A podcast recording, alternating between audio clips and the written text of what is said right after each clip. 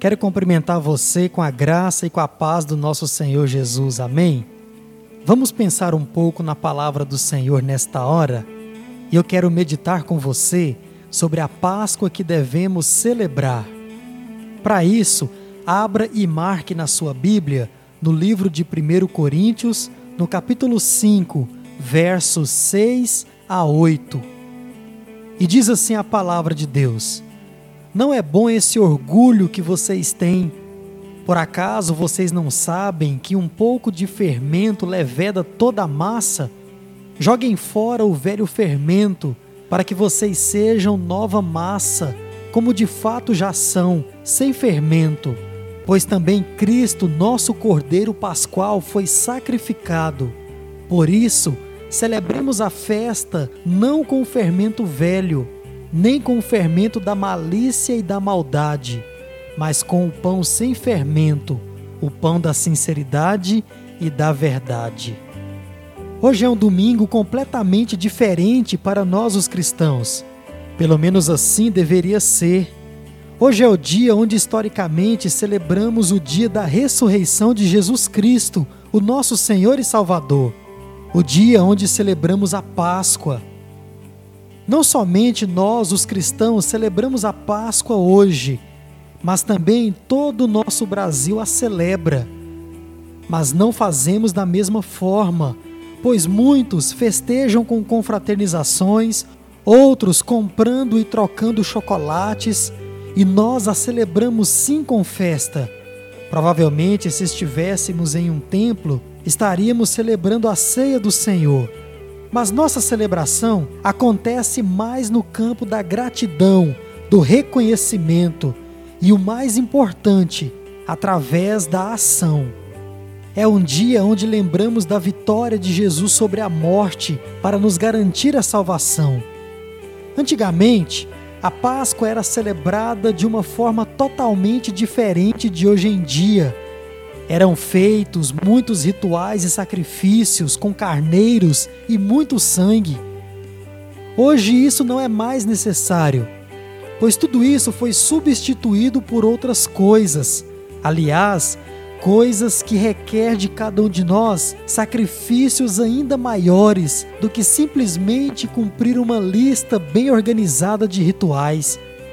No texto que lemos, vemos que Paulo nos diz para deixar nossa maneira antiga de viver e então viver da maneira que deveríamos estar constantemente vivendo. E a primeira delas é o abandono do orgulho. O orgulho é um pecado antigo que existe desde a expulsão de Satanás do céu. Desde então, esse pecado entrou no coração da humanidade através de uma oferta a oferta de não depender mais do Senhor Deus. Infelizmente, essa proposta foi aceita por Adão e Eva e hoje, consequentemente, habita em nossos corações. Paulo nos exorta a abandonar o orgulho, até porque, da mesma maneira que fomos contaminados por ele, também podemos contaminar as pessoas ao nosso redor pois ele vai passando através do contato que vamos tendo com as pessoas, assim como esse vírus que nos rodeia. E como um vírus maligno, ele vai se desenvolvendo e se multiplicando através das nossas conversas e principalmente através das nossas ações. Paulo também nos orienta, em segundo lugar, a deixar toda maneira antiga de viver quando recebemos a Jesus em nosso coração, recebemos também uma nova natureza que não é corrompida pelo pecado, que é a natureza do próprio Cristo em nós. O que Paulo chamou a atenção é para que os irmãos em Corinto tomassem posse daquilo que eles já eram em Cristo, pela graça de Deus. Paulo estava dizendo a eles: Irmãos, vocês não são mais assim cometedores, praticantes de atrocidades e abominações. Vocês têm a natureza de Cristo, vocês são nova criatura. O que está faltando é vocês tomarem posse disso e viverem como tal. O fato de Jesus ter ressuscitado dos mortos mostra que ele não apenas venceu a morte, nos tornando real a possibilidade da vida eterna, mas também nos tornou possível viver uma vida de liberdade da escravidão do pecado. E empossados dessa liberdade, podemos agora direcionar a nossa vida sempre para as coisas de Deus. É exatamente isso que estamos celebrando nesse dia. Por fim, Paulo nos convida a ser praticantes da nova vida em Cristo. Precisamos viver essa nova vida em Cristo de duas maneiras. Primeiro, através do abandono da maldade e da malícia ou perversidade. Veja bem, maldade por si só já diz tudo, porque ela está ligado no campo do fazer. Muitas vezes fazemos coisas horrorosas por pura maldade, até coisas que julgamos ser mínimas e que pensamos que não farão mal a ninguém. Por outro lado, a malícia ou perversidade está ligado ao campo da intenção. Em outros momentos, estamos fazendo coisas que aos nossos olhos e aos olhos dos outros parecem ser boas, mas a nossa intenção por trás da ação é maliciosa e perversa. Bom, o fim de tudo isso é maldade, e isso, diz Paulo, nós devemos abandonar. Outra maneira de viver a nova vida em Cristo é sendo adeptos da sinceridade e da verdade. Verdade e sinceridade são coisas raras de se achar e muitas vezes até entre os cristãos. Corinto passava por isso e com certeza hoje também continua sendo assim.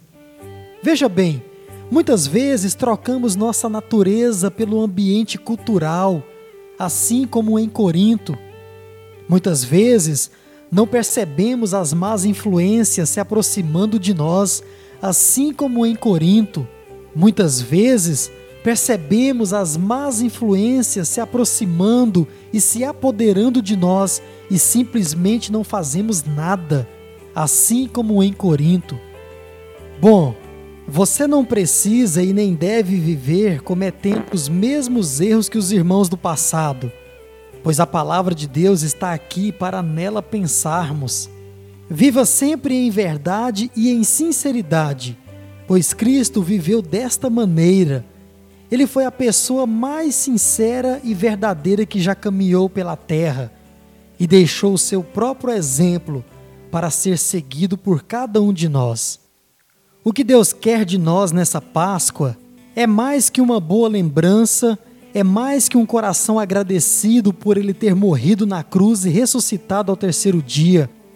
Meu irmão, meu amigo, o que Deus quer de nós é que abandonemos as práticas antigas e sejamos adeptos, praticantes da nova maneira de viver que Cristo nos ordena e nos possibilita, pois Ele é o Cordeiro que foi sacrificado para que eu e você pudéssemos hoje celebrar. Vamos orar? Senhor Jesus, obrigado por ter morrido em meu lugar e ter pago e apagado todos os meus pecados com Sua ressurreição. Me ajude a viver a verdadeira Páscoa, abandonando as coisas ruins que desagradam ao Senhor e tomando posse daquilo que verdadeiramente sou, nova criatura em Cristo. Oro assim em nome de Jesus. Amém. Amém, meu irmão, meu amigo. Que Deus te abençoe e te dê condição de viver essa verdadeira Páscoa para a honra e para a glória do nosso Deus.